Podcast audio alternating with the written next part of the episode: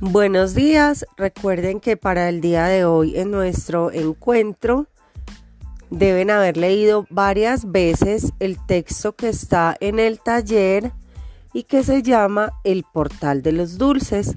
Como les dije en la guía de trabajo de la semana, vamos a trabajar lectura en voz alta y la posibilidad que nos da esta lectura de hacer comprensiones de textos y producción textual. Entonces espero que estén juiciosos leyendo, recordando muy bien, tener en cuenta los signos de puntuación, una buena entonación y una comprensión de la totalidad del texto.